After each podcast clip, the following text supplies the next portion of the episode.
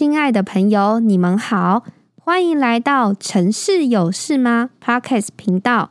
我们将寻访与城市相关主题，让我们在云端交流，一同走入城市。我是瑞轩，关心城市大小事，发生什么事？大家有没有觉得，因为现在网络发达，所以可以很快速的获取很多的资讯呢？也因为如此，国家与国家间的距离好像就更紧密的连结。其实，在疫情爆发前，我蛮多身边的朋友，或是更年轻的族群，都会跟我分享他们想要出国念书，或是出国工作。那不知道。因为网络时代导致地球村全球化，大家会想要到国外哪样子的国家工作呢？其实啊，我自己听到蛮多的声音，一种啊是想要去先进国家工作，因为想要吸取他们很多新知、不同的知识，将这些知识转换在台湾。但是啊，其实也有另外一类的朋友告诉我，他们希望去在进步中的国家。那为什么呢？我也觉得蛮好奇的。哎，一聊才发现，原来他们曾经可能是因为旅游，或者是背包客，有些地方是跟我们相似的国家，有些是进步中的国家，当然是有落后的国家。他们觉得他们可以去那边做些什么？如果今天是你。当你从观光的角度到工作，去一个地方体验生活，你会从什么角度去看你与这个城市的关系呢？我身边有一位很特别的朋友，他是我研究所的同学，在台湾工作了好一阵子，好几年了。那也因为一次因缘际会，他前往。越南工作，这个来宾她是一个很活泼的女孩。在研究所期间，我认识的她就是，呃，很勇于挑战。他不怕生，他很喜欢接受新知，因此这让我想到，或许我可以跟他一起聊聊他在国外工作的经验。大家也可以从上述的一些发问思考说，如果今天你在国外的城市。你会想要有哪些的体验？现在就让我们欢迎徐永珍。Hello，永珍。Hello，瑞轩。好久不见，听众朋友大家好。Hello，好久不见。我们开场先请永贞稍微介绍一下他自己以及他现在工作的单位。好，OK。啊、呃，我叫永贞啊、呃，我是高雄人，今年三十四岁，然后我。大学跟研究所的专业背景都是读都市计划，然后因为我很喜欢做规划，至今我现在的工作呢，我还是待在相关的产业里面。我之前在台湾的私人顾问公司大概工作了五年多，工作的内容主要是做一些都市更新规划相关的案件，之前也是从规划师然后做到专案经理这样子。然后我很喜欢这样子的一个工作内容，因为我觉得就是所学可以应用到自己的工作上。基本上工作内容就是，嗯、呃，像一些写报告书啊、简报啊、办说明会等等这样。然后，但是我觉得就是好像好像还缺少什么，所以那个时候就是有一直在找一些机会。然后在二零一八年的时候，我就呃来到了越南的胡志明市。对，哦。没想到永贞居然对自己的规划领域这么有兴趣，你还坚持到现在，真的是由衷的佩服你哎。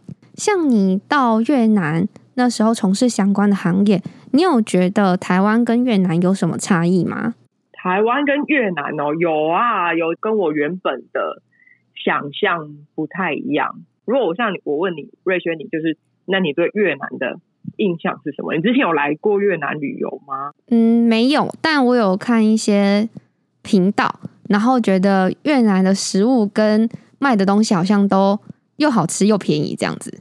那个时候刚来越南，我之前没有来过越南，但是后来因为这个 offer，呃，这个机会刚好出现，那我也就是接受他，想说就是也来试试看，因为我觉得我以前。没来过越南的，对他的第一印象就是，我觉得这应该是一个很热的地方。然后，呃，越南的河粉，然后从台湾看越南看到的非常有限，然后也很片面。那我现在现在是现在是轮轮我在越南当外劳，所以我觉得看到的东西跟原本想象的是很不一样。那为了怕一些听众朋友其实对越南没有太多的认识，所以我也可以就我自己个人的一些。旅游经验跟大家做一个分享，因为我自己个人的越南印象其实很多元，因为这边的其实风景啊、跟城市就是都很不一样。譬如说北边河内首都，那它可能旁边的有一个环建湖，然后它有很多比较老的建筑、老的咖啡店，然后甚至到中部的芽庄或是岘港，它可能有一些占婆的古塔群。啊，岘港的中部这个城市，它有非常漂亮的海滩。嗯、呃，在南部一点，可能像是美奈啊，美奈它有那个沙丘啊。如果有来过越南旅游的人，可能美奈也是呃其中一个选项，因为你可能会去那边沙丘看日出啊等等。永德，你刚刚说的芽庄是哪一个芽？嗯、哪一个庄啊？芽庄是那个发芽的芽，然后庄敬的庄。那是一个什么样子的景象啊？芽庄它就是有一点，你可以想象依山傍海的感觉，还有非常漂亮的海。我记得我那个时候去的时候，我住在我越南朋友家，那他他家他就说他爸爸每天早上五点，他就从他的家走到海滩，然后进去就是跳到海里面晨泳。哇！然后我那个时候五点多也是起来，他说日出很漂亮，我说好，那我们去海边看日出。然后就发现啊，很多民众都在海滩这边就是游泳，早上的时候就来当运动，就变成说这个海滩好像是一个城市的大公园一样。哦，蛮酷的。像除了芽庄以外，也有一些很漂亮的海岛啊，像呃富国岛也是一个很有名的旅游的景点，嗯嗯，然后海鲜也很好吃。对，然后中部我之前也有去爬过洞穴。因为全世界最大的洞穴就在越南，可能很多人都不知道。哎，永珍，你在越南不知道是多久？那你在这一段期间，你觉得跟你还没去之前，你看到的有哪些差异啊？有哪些差异哦？嗯、一个差异是我们跟越南的这个些这边的文化其实有很多呃相似的地方，就是因为因为整个越南的呃历史发展，它跟它以前也是受中国统治很多年。那以前就是也是受到儒家思想的影响等等，像这边像是五郡一些华人区啊，那边有一些庙啊、餐厅等等都可以直接看到中文。对，所以我觉得像这个部分，你会会我会觉得是哎是一个熟悉的熟悉的地方，嗯哼，但同时它又很它有很自己的自己的特色，因为之前像我我记得那个时候我刚来的时候，我觉得很兴奋，然后街上所有的招牌哇我都看不懂，就是。很多那个我不知道你有没有看过那个越南文的字，它就是看起来虽然是拉丁的拼音的呃的字母，但是它有很多小虫虫这样子。嗯我第一次来就想说哦，全部都看不懂，看不懂这样子，好好奇怪的字哦。对，后来我慢慢接触呃越南文之后，才学会发音，才之后才知道，哎，原来原来越南文跟我们汉语有非常多一样的字词。就是觉得有一些陌生，但又有一点熟悉的感觉，对，好有趣的感觉哦，又很熟悉，但又很陌生。哎，那你在越南现在待多久啦？我现在已经待了，已经满三年又两个月。哇，时间好快哦！你在越南工作这些经历，他们的都市规划，就空间配置或是空间规划想法，应该跟我们台湾有很大的差异吧？其实是差，真差真的蛮多的，因为我觉得。第一个是整个两边的发展的都市发展时程其实非常不一样，然后地理条件也非常不一样，所以导致一些规划案件的类型等等都跟台湾其实嗯有一定的差别。譬如说台湾这边的话，台湾台湾我们我们现在重视的议题像是一些都市更新啊，或是什么文化保存等等，然后我们也很努力的在。呃，降低一些环境的冲击，比如说我们会做环境评估啊，或是我们会限制山坡梯开发等等这样子。嗯，因为我们台湾是一个海岛的国家，地区，所以我们嗯嗯对，所以所以资源非常的有限。如果你看到越南的话，因为越南它他因为他打越战嘛，他打越战一九一九七五年才结束他们南北越统一，所以其实是很很近期的事情。一九一九七五大概是我们我们爸爸妈妈那时候还算年，对不对？一九七五爸爸妈妈可能二三三三四十岁的那个那个那个阶段，所以他们越战结束之后就开始一直在慢慢的在发展，不管是人口的成长还是都市的成长，在这个成长的过程中，他。其实就就跟台湾比起来的话，它就不会这么去考量到一些，比如说我们在讲的一些降低环境开发的、降低环境冲击的一些开发，或是文化保存等等，他们都是在走向比较像新市镇开发、大规模的规划案件，所以所以尺度上也非常的不一样。对，嗯，也就是说，他们现在其实很关注整体国家的发展，跟我们现在可能。会想要去因应联合国，比如说 SDG 或者是气候变迁等等的规划，可能是不太一样的。对，是不太一样的。他们现在还处于比较，就是他们可能很很想要吸引外资来投资。那不管是住宅也好，不管是观光开发的案件也好，他们是走在我们可能台湾比较久之前的那个时代发展。据我所知，要有大型的开发，一定会除了相关建设以外的投入。那对于交通建设，他们那边现在现行的发展，你有什么可以跟我们分享的吗？交通建设的话，越南的交通建设，我直接讲我自己在生活体验上好了。他们，嗯。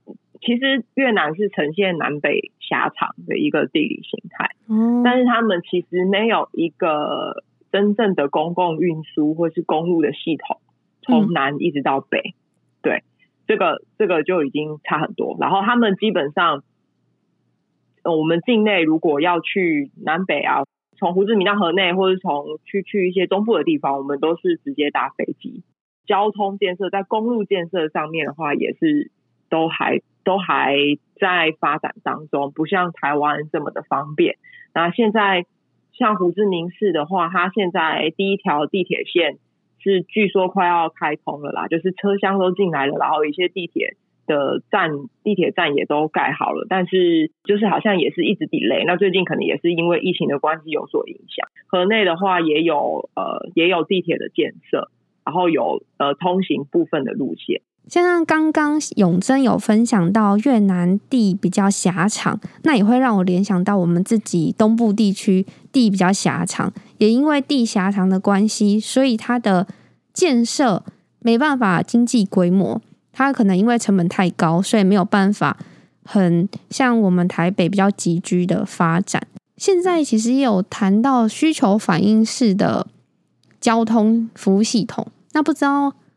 越南那边有没有这样子的相关的配套措施啊？就我自己的观察来说，他们还没有真正很探讨到这个层面的呃发展主题。不过像你讲，就是规模的部分的话，我是可以嗯自己分享，就是我我以前就是做过的一些规划案件类型。因为像像我以前，我记得我在台湾，我以前做过最高最大的案八公顷。嗯，但是我现在我来越南，我做过最大案子的规划面积是一千多公顷，哇，差。所以他们他们对，是因为就是整个尺度是非常不一样的，所以要是我一就是台湾是看不到这样子的尺度的，因为台湾也已已经几乎都已经发展的快要饱和了，这样这样子的开发规模，它再搭配它的一些本身的地理条件，因为因为像越南，它其实有三千多公里的一个海岸线。嗯，所以它其实海岸资源非常的丰富，然后它也有一些山坡地，或是它甚至有沙地等等。在案件规模上的话，就是就存在着这个非常非常不一样的的差异。这样，就你执行这么大的案件，你们的规划流程是怎么样去操作的？讲到规划流程，我觉得就是大同小异，就是基本上就是不外乎我们很久在学校或是在。台湾业界受到的训练，那当然它比较大的规模的话，它就其实牵扯到比较多的呃利益关系人，嗯，所以在这之中要怎么去协调？我个人觉得越南还没有发展到很成熟，就是因为像我们台湾可能在做一些规划，我们可能会有一些公听会啊，我们会讲一些民众参与，对吗？可是像越南的话，这一块尤尤其又是它是共产主义的国家，所以其实它比较没有这样子的制度来考量，就是怎么跟民众参与结合。因为像我记得，我记得我那时候，我记得应该应该一两年前，我遇我读到一个很有趣的新闻，就是呃，就是胡志明大概两三个小时车程有一个有一个城市叫头顿市，那它是在海边，那这个头顿市其实呃有很漂亮的海岸线，然后有一天就是这个新闻就在讲啊，他就说他就说，哎，突然看到那个开发商开发商在填海造地。然后所有的民众纷纷打电话报警，才才发现啊，原来有一个有一个旅馆跟一个水族馆的案件要开始兴建，但是周遭的民众没有人知道，一直到一直到他已经在填海造地，民众才说，哎，怎么回事？怎么好像有工程要进行了？然后才纷纷的纷纷的纷纷的报警之后，就是这个案子也也就是呃，现在就是胎死腹中了，就是暂停了这样子。因为这样子的规模的案件，其实会影响当地的景观跟海滩生态。可是你可以看到，就是台湾可能在规划期间，它就有法定的程序，就是你要办公听会，你要有民众参与，那人民可以澄清等等这样子的意见。可是越南这边，我觉得可能是，当然也有可能是我还不够了解，但是这边我可以说，就是他对于民众参与的概念是很少的。对像刚刚有听到永珍分享，就民众看到这个状况，他会报警。那我其实也蛮意外，说原来他们也蛮在乎自己的生活环境。哎，是，这一定一定会的。但是你可以看到他在那个他在很后面才知道这件事情。嗯哼，对不对？嗯。那像你说，你执行这么大规模的规划案啊，涉及到的利害利害关系者一定是更多元。这个过程，你曾经有？嗯，你的经验有尝试过怎么去沟通处理，或者是有没有筹办过什么相关的活动吗？我没有参与到筹办活动的部分。那当然，我们越南就是基本上，如果要跟当地不管是地主人协协调沟通，当然都是以越南文为主。那我这边当初所操作的工作内容，就是把他们业主所要求的东西转化到设计需求上，因为其实这边。呃，越南有一个现象，就是它土地开发其实有一些，不管是有一些公司，或是有一些真的是财主，就是他们可能会真的那个收购的规模什么等等，就是是非常庞大的。那他们就是要有一个够吸引人的规划，来可能去给政府审批的时候来取得这样子的一个投资许可或开发许可。因为我对越南没那么熟悉。那永珍，你这边可以就你自己执行过很特别的案子，或是你看到，或是你了解到的越南哪个案例，跟我们做分享吗？我其实之前有做过，我现在是第二份工作。那我第一份工作在法国顾问呃规划的顾问公司当当规划师，然后那个那个时期的案子我接触的比较多元。那我之前呃有一个案子蛮有趣的，他是在做一个策略规划。那策略规划的话，就是他们业主的话，他要求比较实物的，就是山坡地形的分析，然后再依着这个山坡地形的呃分析的话，我们找一些，就是不管是进行呃坡度分析等等，就是我们在结合呃就是在地形分析，然后结合呃一些观光旅游的一些活动。那那个那个那个工作那个项目，我比较印象深刻，是因为。业主他其实配合的弹性也很高，然后他很希望我们做一些比较不一样的东西，因为那个案件类型是比较属于就是观光的部分，嗯，所以他就会说，那你们有没有机会就是规划一些缆车啊，或是规划一些主题呃，就是像是水上公园或是主题乐园这样子等等的活动在这边发生。那那个时候我们也是，或是高尔夫球场。那那个时候我因为这个工作，其实在。就是也接触了一些呃专门的设计师，比如说高尔夫球场的设计师，比如说呃做一些呃主题呃主题乐园的这些设计师等等，还或是缆车，缆车要怎么怎么架设是比较可行性这样子。所以这个这个东西就是感觉这边的设计的弹性就会比台湾多很多，因为。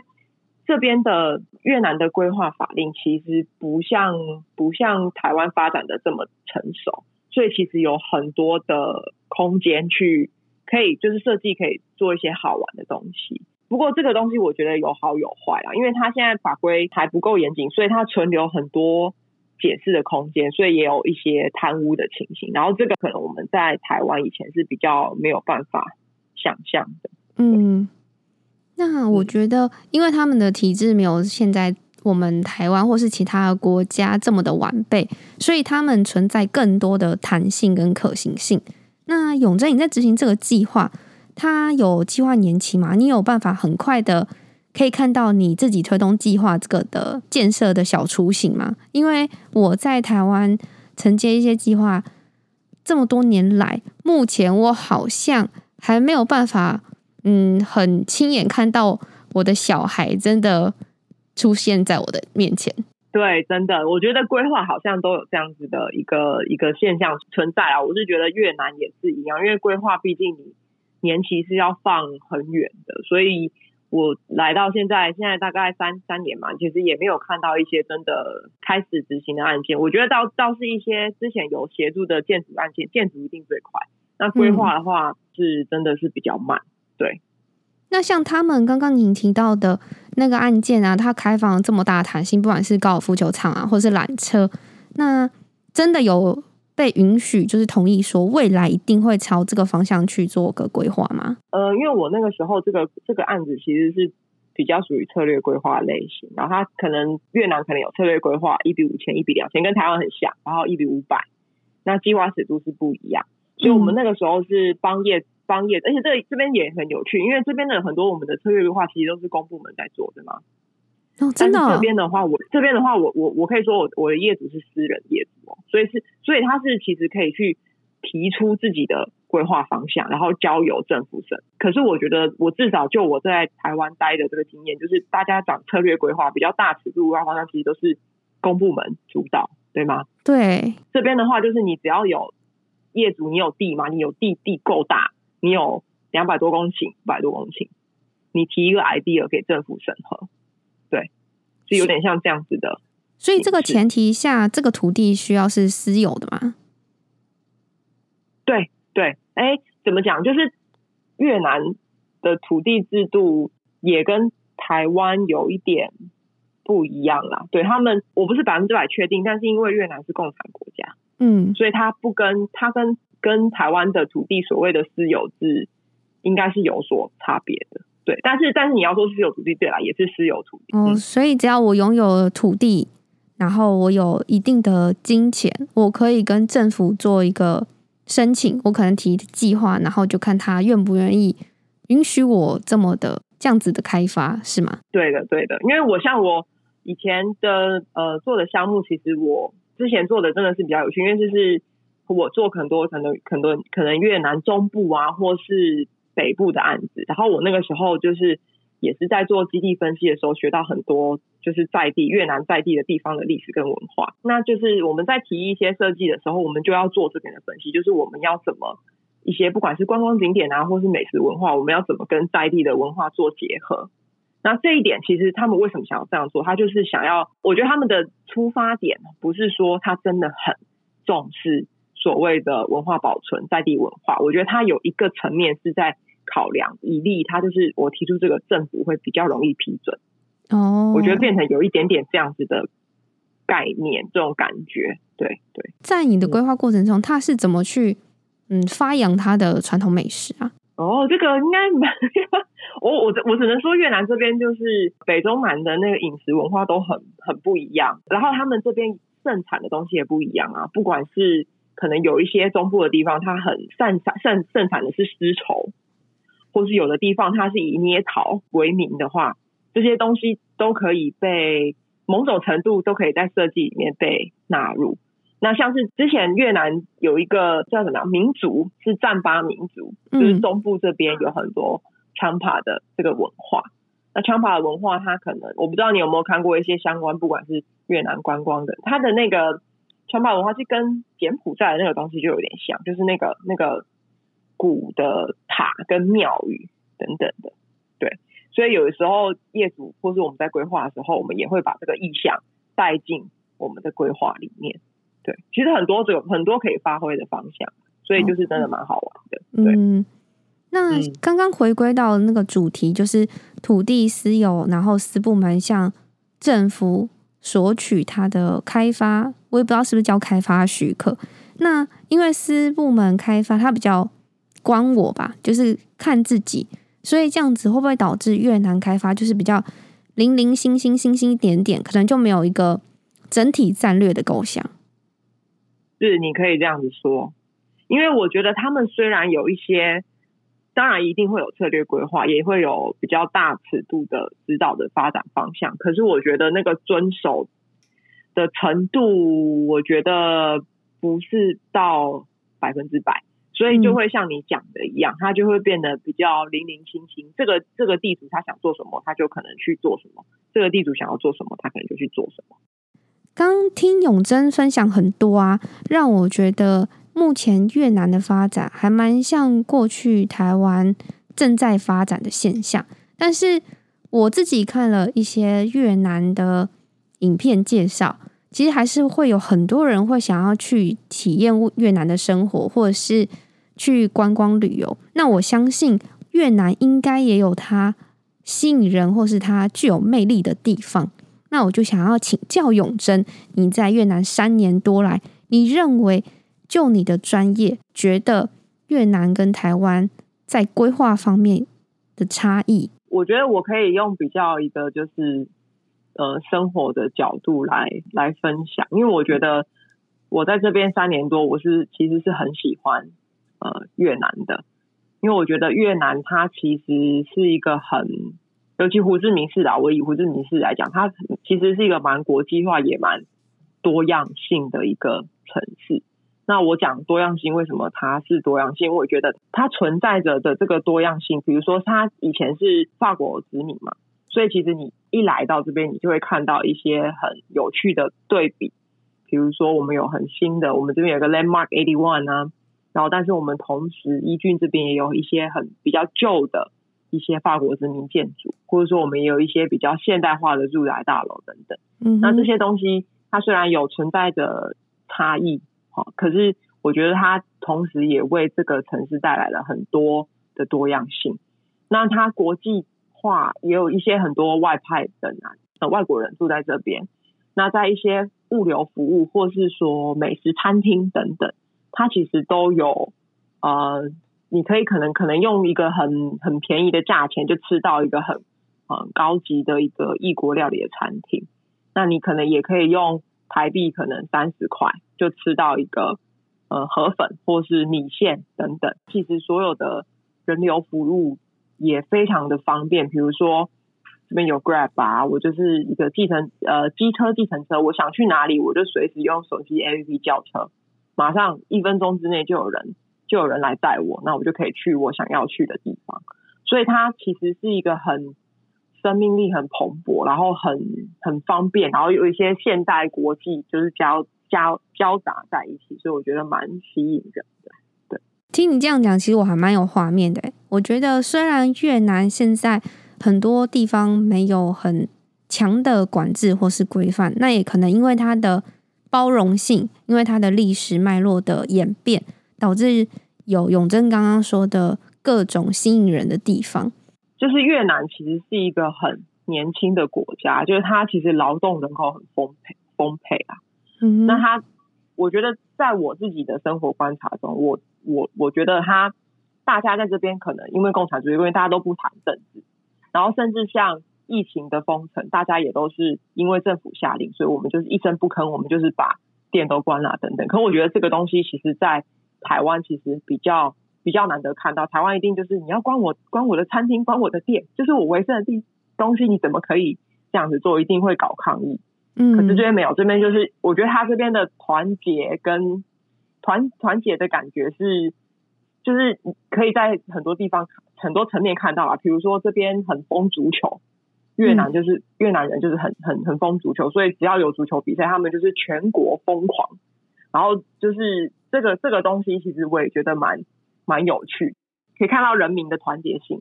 刚刚有听到永贞说你，你你们那边叫车几分钟就叫得到机车。还蛮有趣的。所以这样子听起来，他们的物流服务是不是发展的还蛮不错的啊？我觉得这边的物流服务真的是你只要体验过，就会觉得就会爱上，回不去了。不管是对回不去了，因为真的太方便了。因为不管是网络购物啊，或是你叫外送，叫订一些吃的，或是啊、呃，或是叫车，因为我们这边也有像机车、计程车。像台湾可能可能就是叫车的话，就是一些像 Uber 啊，你就是坐车。那这边没不一样，这边就是你可以叫机车的计程车，对。然后，而且像他外送的 APP 也都也都做得很好。比如说，比如说我们中午午餐，我们可能叫外送嘛。那如果你跟你同事只要用同一个外送 APP，他还会帮你分账单，你就不用自己在那边算，就说你吃多少钱，你吃多少钱，然后分运费是多少钱。所以也很，就是如果你是主揪美食团主揪的呃团主，也会非常的方便。哇，好人性化的设计哦。哎，那我们现在外送也有送生鲜，你们那边有吗？生鲜也有啊，因为就是因为疫情的关系，所以现在我们目前、嗯、呃，目前的话就是餐厅有逐步的开放。那之前的话是餐厅全部都关了，所以我们就只能自己在家煮。所以外送的话，就是也是送生鲜类。那基本上呃，也都是你只要当天订，它下午就一定会到。对，哇，好方便哦。刚刚永珍有提及到疫情啊，那现在不能出国，你人在他乡，有没有很怀念台湾的一些美食啊，或者是家人等等？有有啊，我现在因为我现在已经算是一年八个月左右没有回台湾了，的东西很好吃，但一定会想念一些台湾的东西，或是妈妈做的菜啊。我现在最想吃的就是那个台南的牛肉汤吧，哦，然后还有。摩斯汉堡，因为这边没有摩斯汉堡，这样你搞不好其实有商机啊！你可以在那边开摩斯汉堡，搞不好会红哎、欸！真的真的可以考虑哦，可以考虑。最后，永珍，你有没有一些因为你的经历，然后想要跟大家的小叮咛或是小呼吁可以分享吗？希望大家就是听到我的分享之后，以后等疫情缓解，呃，有机会来到越南，不管是。北部啊，中部的时候来旅游的时候，可以用一些比较不同的角度来观察城市，然后你也会因此就是发现更多跟城市有关的议题跟故事。然后我觉得发现跟关心就是让我们的城市变得更好的第一步。好有温度的一段话哦。其实我们在前几集有谈到地方创生，也就是对自己在地家乡的。重视与关怀，除了自己关怀自己的家乡以外，就像永珍刚刚有提及到的，如果你能多留意身边城市与自己的关系，或许我们整个城市发展就有可能很不一样。非常谢谢永珍今天跟我们分享他在越南的生活以及工作经验。那越南是一个很有生命力的国家，如果我们到了这样子的地方，你如果在那里工作，你能做些什么呢？或者是？现在的你有不同的专业，你在台湾工作，你想要为这个社会、这个城市做些什么呢？亲爱的朋友，如果你也喜欢城市有关的话题，欢迎关注我们。你也可以到 Facebook 都媒工作室留言给我们，你们的支持是我们做好节目最大的动力。城市有事吗？关心城市大小事。发生什么事？我们下回见，拜拜，拜拜。